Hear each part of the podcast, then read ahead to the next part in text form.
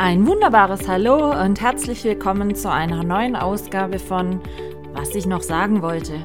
Es gibt mal wieder einiges zu berichten aus meinem nicht immer chaosfreien Alltag, also lehnt euch zurück und ich wünsche euch viel Spaß beim Zuhören. Eure Michaela. Ein wunderbares Hallo, willkommen zur allerersten diesjährigen August-Ausgabe.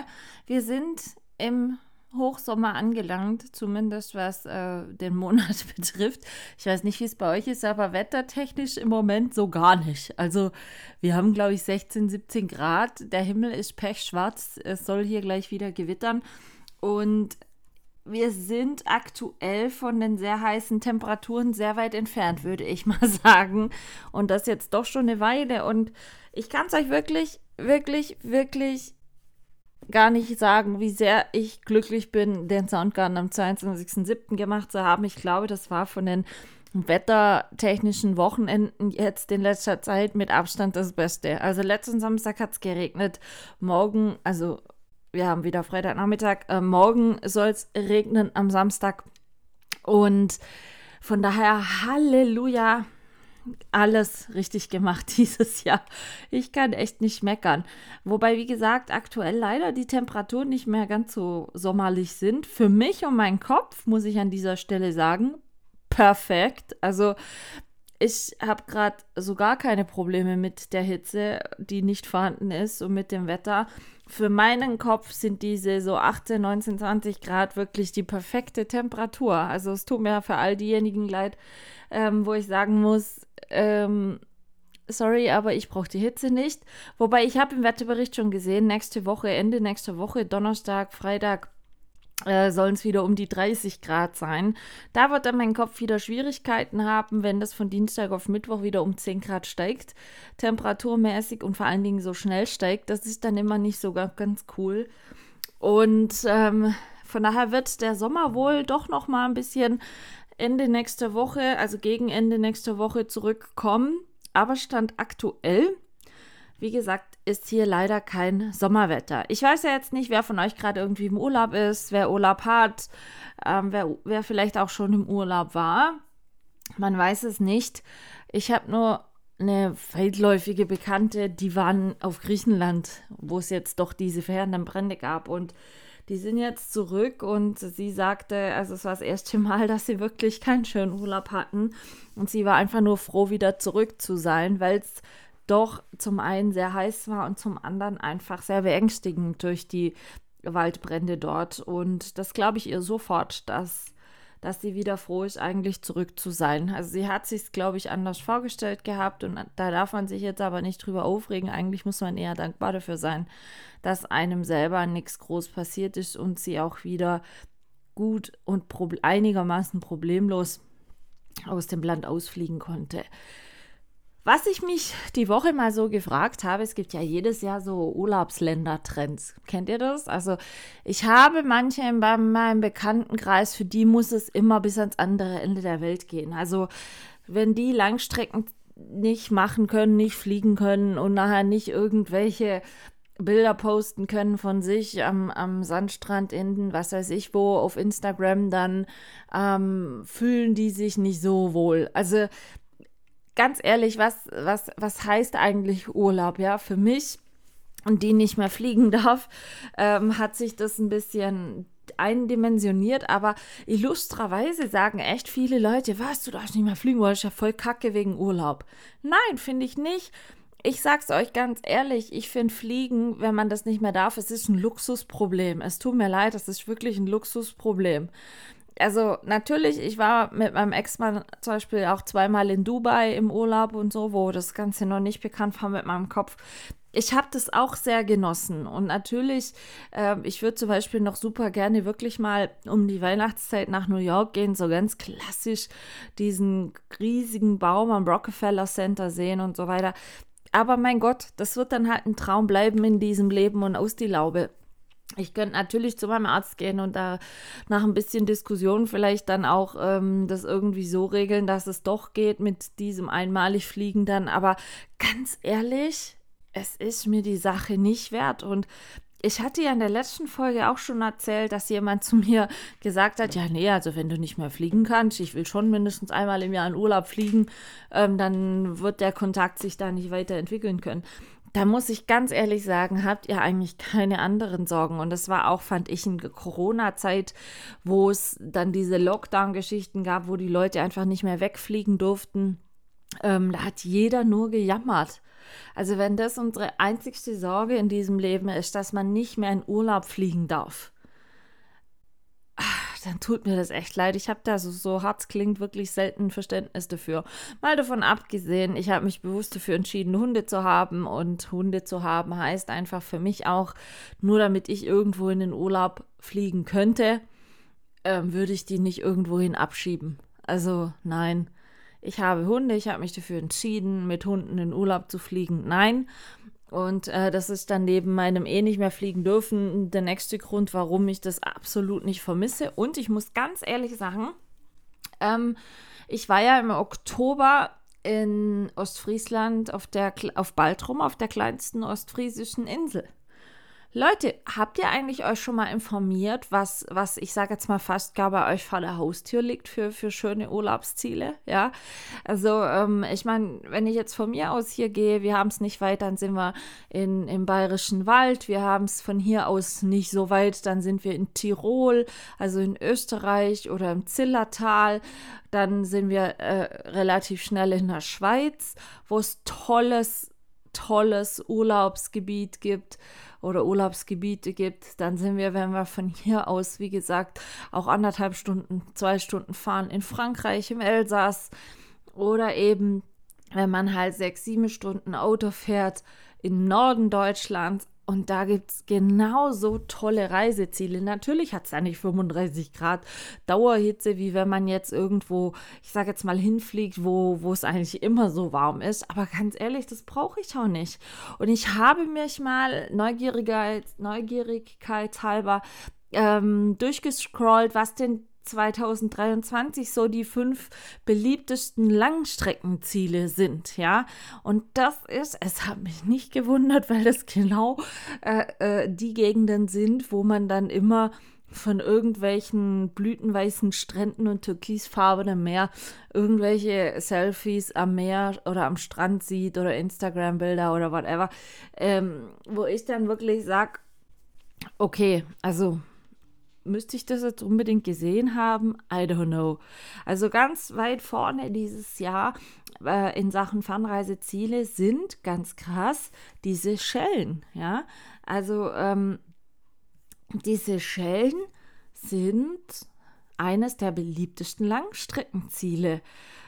Aber, und das finde ich schon ekelhaft, Flugdauer von 10 bis 13 Stunden hat man schon mal dahin, ja. Ähm, und wie gesagt, von März bis Mai und von September mit November ist da angeblich die beste Reisezeit hin und ein ganzjähriger Durchschnitts, äh, eine ganzjährige Durchschnittstemperatur hat es da von 29 Grad. Sorry, das wäre mir schon zu warm. Und ich persönlich frage mich, was will man da groß auf, auf den Seychellen machen? Es sieht sicherlich toll aus da mit, mit äh, der Insellandschaft und so. Aber äh, bei der Hitze und wahrscheinlich ist dann noch so eine tropische Hitze, also so eine schwül warme Hitze. Oh nee, also da kann man mich dann echt knicken. Und ich war noch nie Strandurlauber, also ich kann nirgendwo hingehen und eine Woche nur faul am Strand liegen und nichts machen.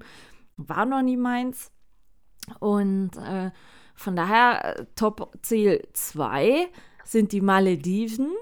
Und ich kenne viele, die sagen, boah, ich will mal unbedingt auf die Malediven. Klar, es ist irgendwie ein Juwel des Indischen Ozeans, was wahnsinnig viel Touristen anlockt. Viele gehen auch, glaube ich, gerade so, also ich hatte keine Flitterwochen, aber ich glaube, es ist auch noch nach wie vor sehr beliebt als Flitterwochen. Und ähm, aber wenn man mal guckt, ganz ehrlich, Malediven fliegt man auch so elendig weit, ja. Und, und da es hat eine Sonnengarantie dort, ja, aber da ist auch immer warm und sonnig, aber ich weiß nicht, ob ich das so bräuchte. Was da total gerade der Trend ist, sind äh, diese, äh, sagt schnell, diese, da, da gibt es so, so Gästhäuser, die mitten ins Wasser gebaut sind, ja. Und wo eigentlich nur Insel ist. Also, ich glaube, mir wäre es da langweilig. Klingt jetzt blöd, aber ist wahrscheinlich so. Und was denkt ihr, was garantiert auch äh, Langstreckenziel, Favorite ist? Klar, nach wie vor Dominikanische Republik. Also Karibik allgemein, denke ich, ähm, ist immer bei vielen hip, ja. Durchschnittstemperatur im Jahr 30 Grad. Also sorry, da bin ich schon raus. Und wie gesagt, es ist einfach zwar ein Tropenparadies mit viel Wälder und, und, und Stränden und so, aber wie es schon sagt, Tropenparadies, wahrscheinlich schwül warm, dass direkt mal kaputt geht. Ähm, nein, also mich hat Dominikanisch, selbst wo ich noch nichts von meinem Untervieter musste und noch überall theoretischen Urlaub hätte hin können, ähm, mich hat es noch nie gereizt. Mich hat auch noch nie zum Beispiel Thailand gereizt. Ich, ich kann nicht sagen, warum, aber diese ganzen tropisch schwül warmen Länder, no way. Genauso dazu, was ja auch noch zu der Domrep-Geschichte Seychellen, Malediven, ist Mauritius, ja. Das sind ja auch äh, so, es geht ja alles ein bisschen in die gleiche Richtung, sag ich jetzt mal, ja. Also, A, fliegt elendig lang. Entschuldigung, wenn ich sagen muss. Klar, wenn man jetzt Tauchfreak ist, was ich nicht bin, und zum Tauchen und so weiter, denke ich, sind, sind dann so Fernreiseziele schon noch atemberaubend da, das dann zu sehen, ja, wenn man spezielle Korallenriffe und so weiter angucken kann. Aber dafür muss man Tauchfreak sein. Bin ich zum Beispiel auch nicht, deshalb äh, scheidet das zum Beispiel für mich auch aus. Und fünf beliebteste Ziel, was ich glaube immer noch ein bisschen mehr jetzt auch kommt, eben weil es so ganz klassisch wirklich ein Urlaubsparadies wie im Bilderbuch ist. Martinique, ja, also da gibt es ganz klischeehaft weißer Strand, dieses türkisfarbene Wasser und dann einfach eine Mischung aus karibischer und französischer Kultur und äh, was auch die Küche und so weiter macht. Aber äh, Martinique ist jetzt eigentlich die letzte Zeit erst so ein bisschen auf den aus, aufsteigenden Ast gekommen, was diese Fernreiseziele angeht. Aber wie gesagt, also weder Seychellen, Malediven, Dominikanische Republik, Mauritius oder Martinique ist jetzt was, wo ich das Gefühl habe, ich verpasse was, weil ich da nicht hinfliegen kann. Also ganz ehrlich, Nee.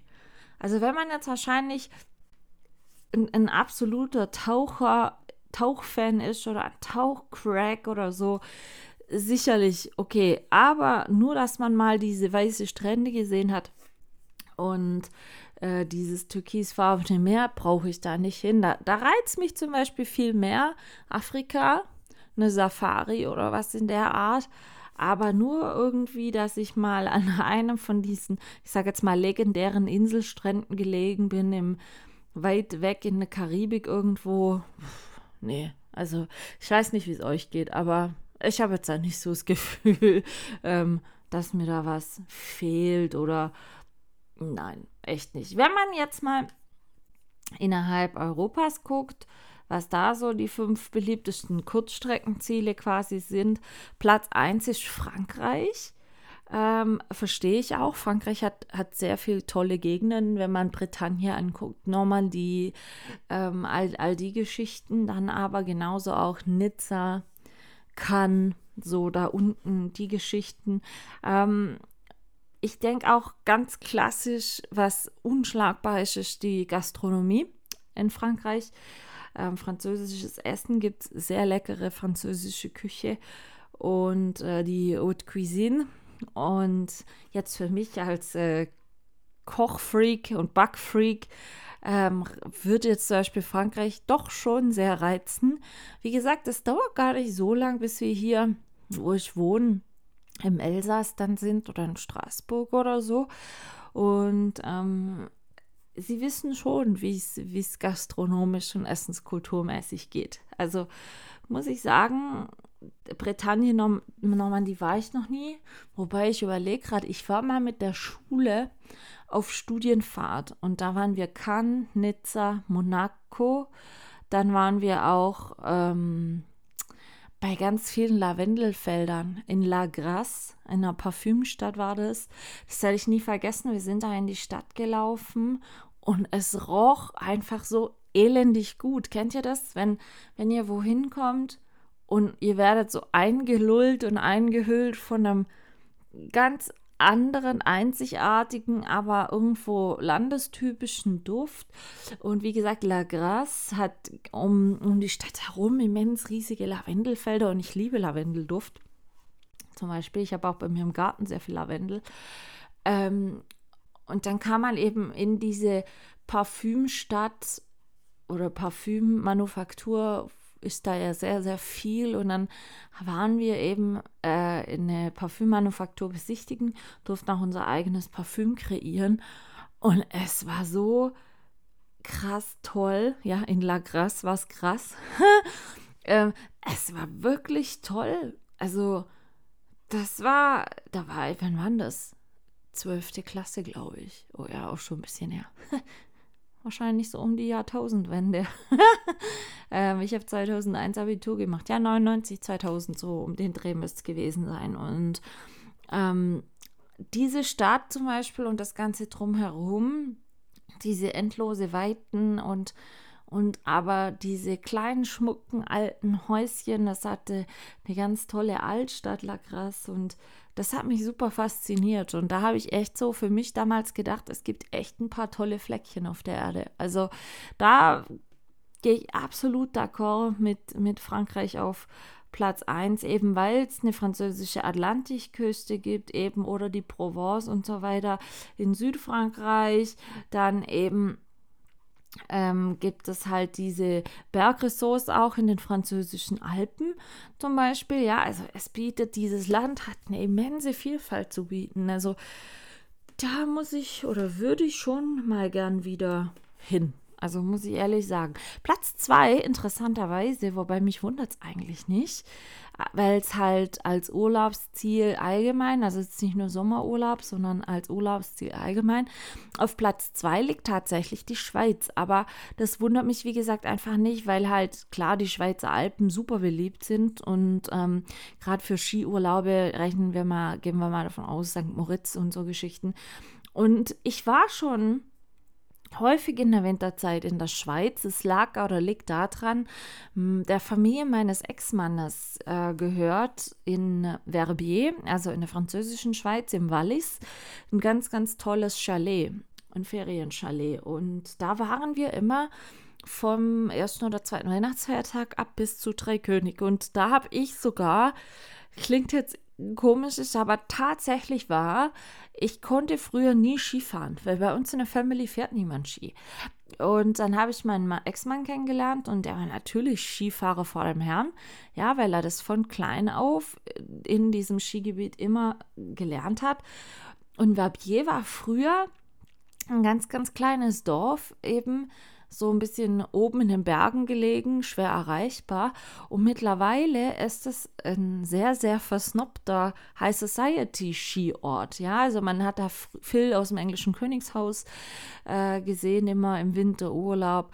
Und es ist schon sehr luxuriös, was da alles aus dem Boden geschossen ist. Ja, und das Chalet von meinem Ex-Manns Familie steht da mittendrin. Also man musste eigentlich fast nur aus dem Schlafzimmerfenster rausfliegen und saß dann schon in einer der vielen Gondeln Inseln und zum Beispiel das Wallis, also vor Valais, ähm, toll. Das, wir waren auch zweimal im Sommer dort und da muss ich sagen, das fand ich unglaublich toll. Also sowohl im Winter wie im Sommer hat mich Verbier und das Fort Valais drumherum immens begeistert. Es war so ein friedlicher Ort, natürlich auch ein bisschen versnobbt, wie gesagt, durch die Jahre, aber man, man hatte so die letzten Meter war eine asphaltierte Straße, aber sehr eng und man hat sich da so Meter für Meter die Berge hochgeschlungelt und dann lag oben eben dieses, dieses Örtchen und wir waren eben auch über Silvester ein paar Mal dort und es war so toll, wenn das alles so in Schnee gehüllt war und man hat dann runtergesehen äh, ins Tal und da an Silvester sind dann, also in, Schweiz, in der Schweiz knallen sie, haben sie viel bessere Raketen wie bei uns und ähm, da gab es dann Stadtfeuerwerke und so und das fand ich unfassbar faszinierend. Also das fand ich ganz toll. Und von daher, ich verstehe Schweiz, also ganz klar mit den Alpen und so weiter, haben die natürlich schon einen dicken Bonuspunkt. Also Minuspunkt hingegen ist es sehr teuer für uns Deutsche da oder äh, wenn man einfach nicht in der Schweiz lebt und ich sag mal jetzt nicht so die Lebenskostenverhältnisse hat, wie jetzt ein Schweizer selber, ja. Also ähm, wie gesagt, bei uns, wir verdienen im Verhältnis zu dem, was die Lebenshaltungskosten in der Schweiz sind, viel weniger. Aber ähm, wie gesagt, also ich war immer sehr gerne in der Schweiz im Urlaub, wie gesagt, ähm, gerade im, im Wallis und also das fand ich super toll. Von daher verstehe ich, dass das, das so auf Platz 2 ist Platz 3 nach wie vor.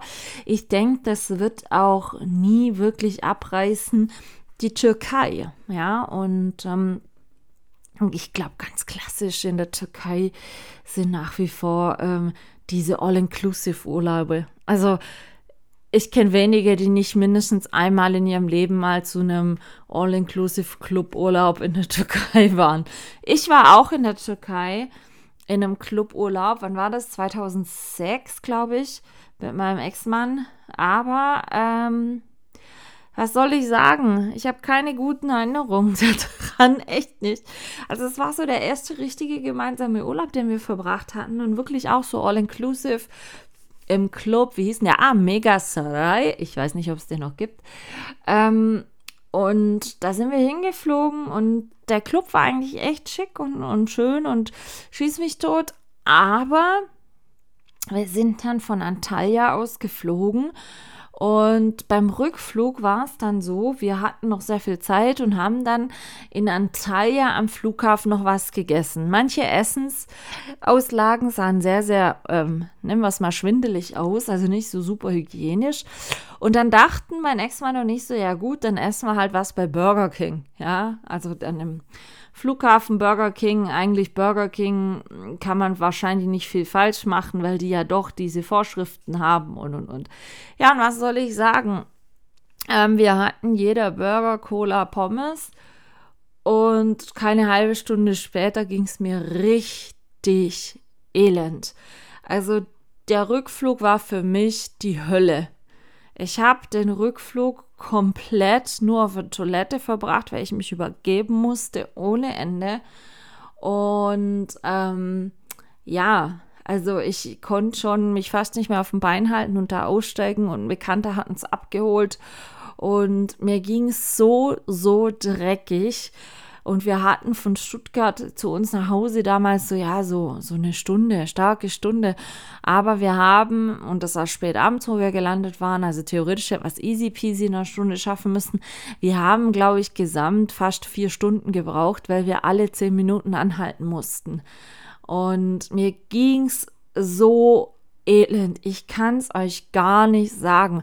Mein Mann hatte sich auch ein bisschen unwohl gefühlt, aber jetzt dem ging es nicht so schlimm wie mir. Aber mir ging es hundeelend. Und dann waren wir später abends zu Hause und die ganze Nacht ging es mir richtig beschissen, sodass wir dann am nächsten Morgen den Arzt gerufen haben, weil ich konnte nicht mehr, mehr aufstehen. Und ich hatte dann tatsächlich eine schwere Lebensmittelvergiftung und Hepatitis B. Und ähm, also da hat, das hat bestimmt zwei Wochen gedauert, bis ich mich da davon wieder erholt hatte, weil ich habe mich so leer gereiert, anders kann ich nicht sagen, brauchte dann eine Infusion wegen Dehydrat äh, Dehydrierung und so weiter. Also das war, ja, so schön der Urlaub an sich eigentlich war, er fand ein richtig beschissenes Ende. Ja, und seither war ich nie mehr in der Türkei. und von jedem, wo ich erfahren habe, dass sie in die Türkei fliegen, habe ich immer gesagt, aber ist nichts am, am, Flughafen in Antalya äh, bei Burger King weil das äh, hat so gar keinen Wert. Komischerweise war ich auch seither nicht mehr im Burger King, nicht mal mehr in einem Deutschen, weil ich irgendwie das Vertrauen ähm, in diese Kette verloren habe. Also Fun Fact, wie gesagt, falls es jemand interessiert. Ähm, ich esse nicht mehr, vielleicht maximal noch eine Pommes oder so in einem Burger King, aber ansonsten Nein, danke, äh, bin ich bedient und zwar sowas von. Aber wie gesagt, ansonsten Türkei, ich kenne wirklich viele, die, die einfach Mittelmeerstrände da, diese All-Inclusive-Urlaubs machen mit, ich glaube, da gehen auch super viel Family, Familien einfach hin, weil in diesen Cluburlauben eben, es gibt immer Kinderbespaßung und All You Can Eat und All You Can Drink und, und all solche Sachen. Also ich denke, es ist ein erschwingbarer Urlaub einfach mit Family und Kinder. Und wie gesagt, ich kenne einige, die da regelmäßig gehen, die auf jeden Fall mindestens einmal schon ähm, waren. Aber ich kenne jetzt ehrlich gesagt niemanden groß, der zum Beispiel gesagt hat, er, er, oder sie fliegt nach Istanbul, ja, also Städtetrip oder so, wobei Istanbul auch eine ganz tolle Stadt sein soll, aber kann ich nicht beurteilen, war ich noch nie. Platz 4 der beliebtesten Kurzstreckenziele 2023 Wobei, da weiß ich jetzt ehrlich gesagt nicht, wie es auch aussieht, weil das ja da auch so akut war, ist Italien. Also Italien, ganz klar, wer kennt es nicht, eine außerordentlich gute Küche. Ah, Pizza, Pasta, mediterrane Küche. Also da kann man eigentlich ähm, hin, um, um sich Fresskummer und äh, ein paar Kilos mehr auf die Rippen ähm, zu gönnen, ja. Ich meine, dieses Dolce Vita und die Herzlichkeit, was Italiener haben, gerade auch im Süden Italiens, die sind ja immer so, so super herzlich und klar, da lockt dann auch das, das Mittelmeer und viel Sonne einfach und von daher Italien, also ich überlege gerade, ob ich selber schon mal in Italien zum Urlaub war. Ah, in Finale Ligure, ja, war ich. Ja, aber das war nicht im Sommer, das war, wann waren wir denn dort? Ich meine im März oder April. Aber im Finale Ligure war ich schon zweimal mit äh, ein paar Jungs, die da äh, Downhill gefahren sind. Finale Ligure ist ein sehr beliebter Spot bei Radfahrern, gerade bei Downhill-Fahrern und Enduro-Fahrern.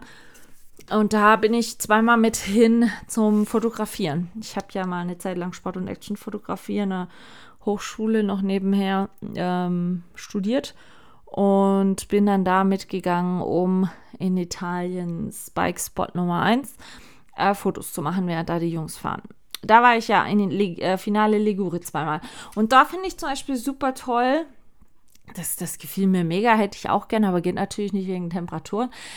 Das Hotel, wo wir da waren, also es war eher so eine familiär geführte Pension, super urig. Ähm, die hatten einen riesen Gartenhain voll mit Orangen, Zitronen und Olivenbäumen. Ja, also man lief da durch und überall hingen diese vollreifen Orangen drin und du konntest hier wirklich da eine Orange frisch abzupfen, aufschneiden und das war geschmacklich so eine andere Welt, wie, wie es jetzt einfach bei klassischen Orangen ist, die du bei uns im Supermarkt kaufen kannst dann. Es war so ganz anders. Und manchmal, also mittlerweile haben wir hier bei uns im Ort ähm, immer so, das ist ja immer um die Weihnachtszeit dann, wenn da Mandarinen und Orangen reif sind. Ähm, und wir haben hier bei uns jetzt seit ein paar Jahren, ich weiß gar nicht, weiß nicht, wie viele Jahre das ist, ähm, zu der Orangen- und Mandarinenzeit immer einen extra Verkauf hier im Ort, wo wirklich jemand aus Italien einmal die Woche oder zweimal die Woche äh, rauffährt und diese frisch geernteten Früchte bringt. Und ich kann es euch da schon sagen, im Vergleich zu, zu Orangen, die im Supermarkt verkauft werden, sind das schon alleine Welten. Die kosten natürlich ein bisschen mehr, aber ich muss ganz ehrlich sagen, ähm, dieser, dieser Orangenverkauf bei uns hier, der hat immer einen Run ohne Ende. Und richtig geil wird es dann, wenn es frische Blutorangen gibt. Ich liebe Blutorangen. Und dann hat er auch immer Blutorangen und so. Und also da äh, kann ich dann schon mal hingehen und eine ganze Kiste mitnehmen und mir dann jeden Tag so ein, zwei Orangen reinpfeifen, weil, wie gesagt, die sind geschmacklich Bombe. Und das war bei meinem Italienurlaub eben, wie gesagt, auch so.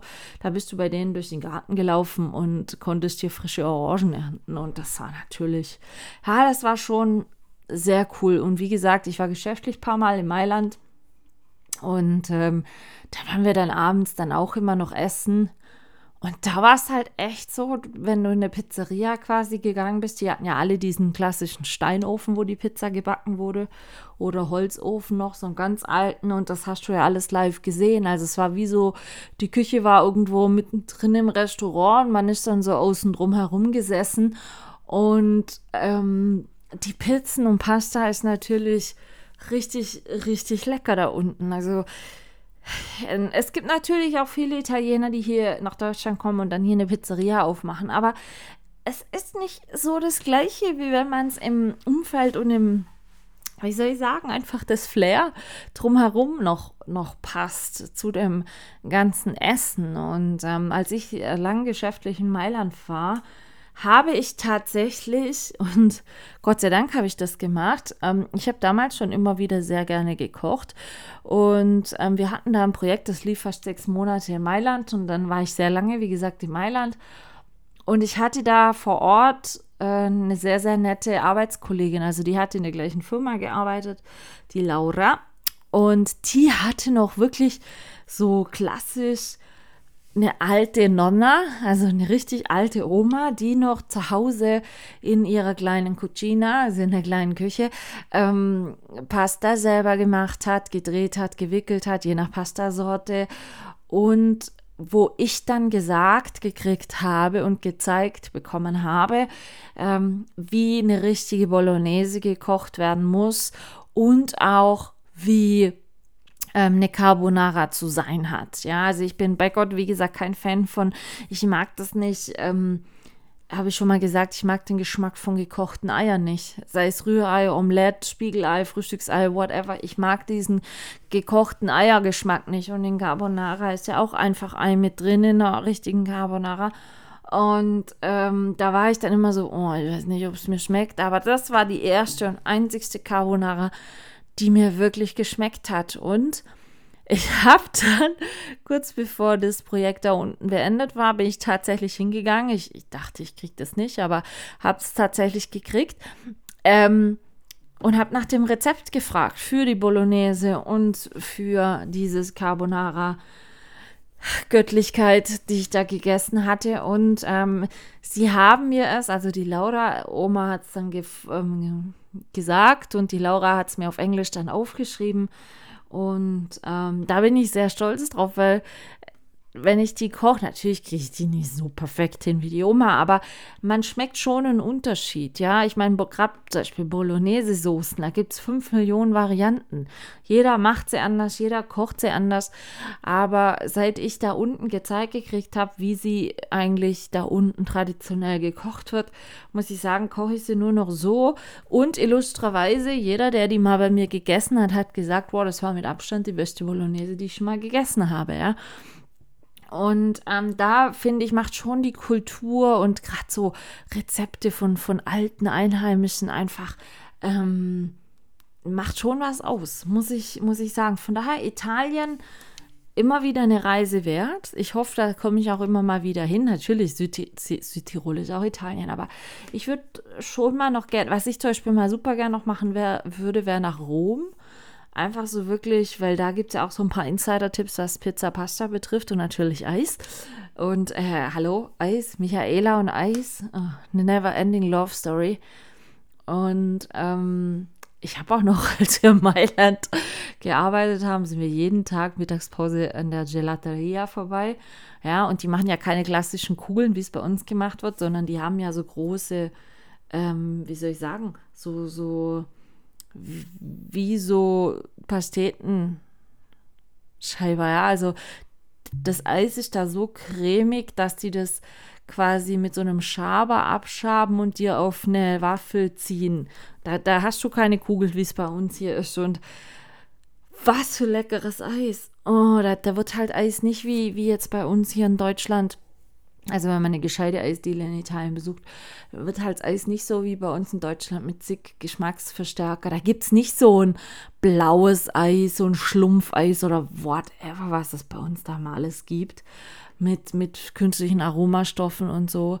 Ähm, sondern da gibt es halt noch richtiges Eis. Ich weiß nicht, wie ich sagen soll, aber äh, das war damals, ja, also kulinarisch mein Favorite, Italien, absolut. Ich meine, ich koche gerne selber auch mediterrane Küche und ähm, ja, also Italien würde ich schon gerne nochmal, auch wenn es mal nur ein verlängertes Wochenende ist oder so, wohin fahren, einfach nur um zu schlemmen. Also ich kann es anders gar nicht formulieren. Ähm, ja, also falls jemand Lust hat, mitzugehen, sich mal bei mir melden. Würde ich echt gerne machen. Äh, Platz 5, um noch die Sache zu vervollständigen der Liste. Ähm, nach wie vor, und das äh, denke ich war auch schon feststehen vor den ganz schweren Waldbränden, ist Griechenland. Also ich selber war noch nie in Griechenland oder auf Griechenland. Meine Eltern waren schon und ich kenne auch viele. Meine Cousine war dieses Jahr schon auf, auf Griechenland und ich kenne viele, auch eine alte Schulfreundin von mir hat mal, ich weiß gar nicht, wie lange waren es, zwei Jahre oder so in Athen gelebt äh, mit ihren Eltern. Die Eltern haben da in der deutschsprachigen Schule gearbeitet und so weiter. Ähm, Athen ist halt schon, oder Griechenland allgemein, ist halt schon direkt klar an diesem knallblauen Meer gelegen. Dann griechische Küche ist genauso wunderbar. Also bei uns hier gegenüber auf der Straße hat auch ein Grieche jetzt das Restaurant übernommen. Oh, ich finde griechisch Essen zwischendurch einfach so lecker. Also ja, muss ich sagen. Griechisches Essen, klar, die essen viel Lamm, Tzatziki und all solche Geschichten. Also die Richtung sollte man schon mögen, aber ähm, was halt natürlich, wo, wo, ich sehr viel über Griechenland gelernt habe, war früher in meinem Lateinunterricht. Ich hatte ja ab der siebten Klasse Latein und da gehst du ja her und arbeitest so die ganze griechische Geschichte auf und ähm, auch durch, durch diese Ruinen, gerade in Athen und so weiter, die ja nach wie vor stehen und diese ganzen griechischen Sagen von den Göttern und von den griechischen Helden jenergleichen und so weiter.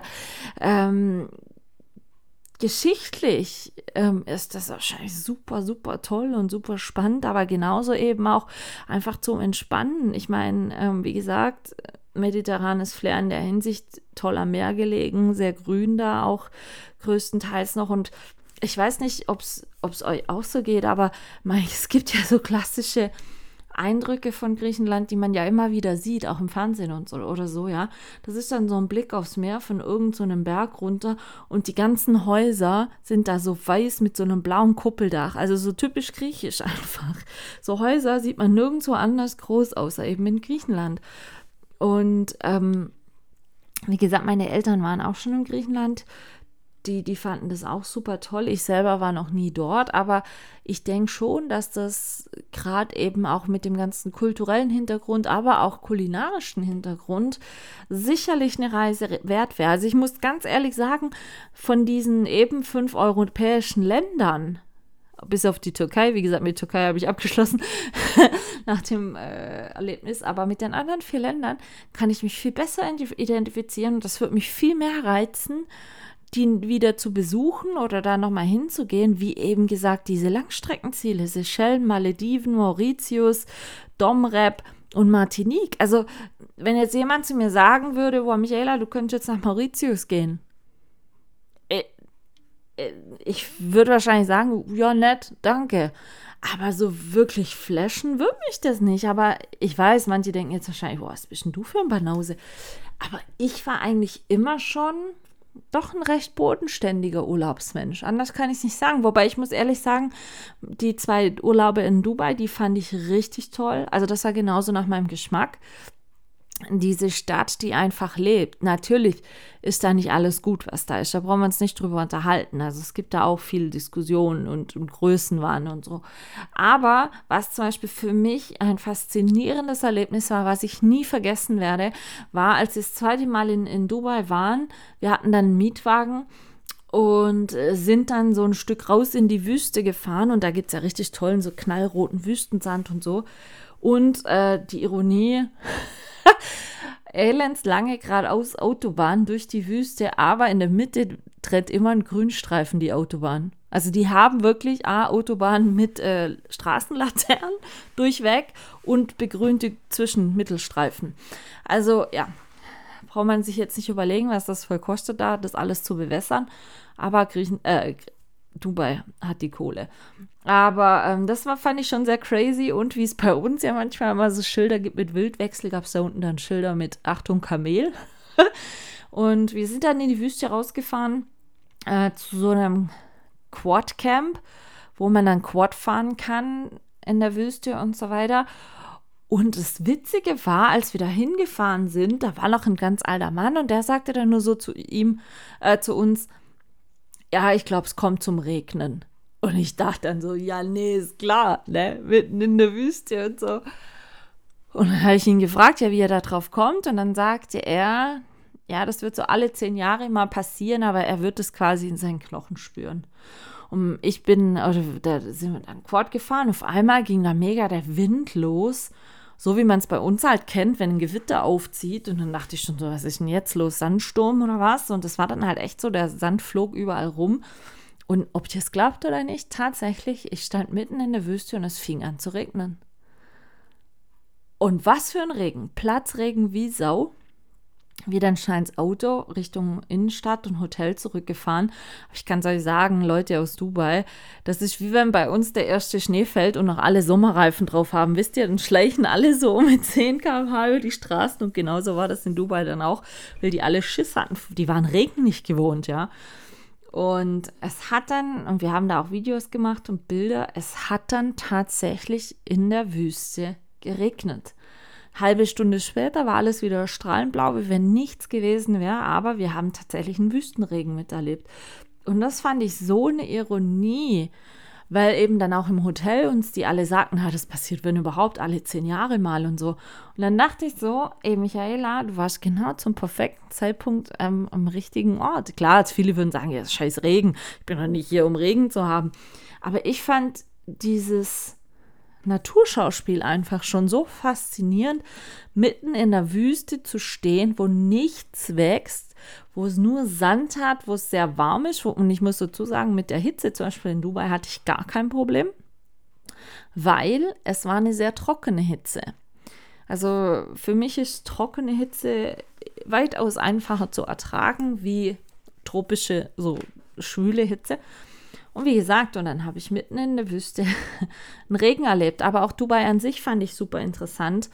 Ähm, die ganzen Gebäude, wir waren im Dubai Nationalmuseum, also wie aus der kleinen Wüstenstadt Dubai das entstanden ist, was heute entstanden ist, haben sehr viel Kulturelles gemacht, waren auf einem der größten Gewürzmärkte, wo ich jemals war. Das war natürlich für mich völlig überwältigend, ja. Es roch nach so unterschiedlichen Sachen und farblich und also ich habe in diesen zehn Tagen Dubai jeweils, wir waren zweimal zehn Tage da, so viel Tolles erlebt. Ich kann es wirklich nicht anders sagen. Also ich war 2007 da und 2008 und ich, ich kann das gar nicht sagen. Es war so vielschichtig beeindruckend, wirklich.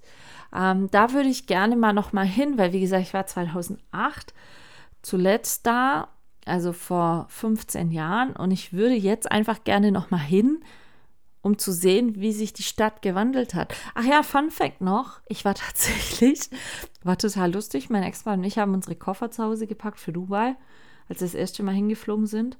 Und dann haben wir unsere Skijacken mitgenommen, weil wir waren tatsächlich in Dubai in der Skihalle Skifahren.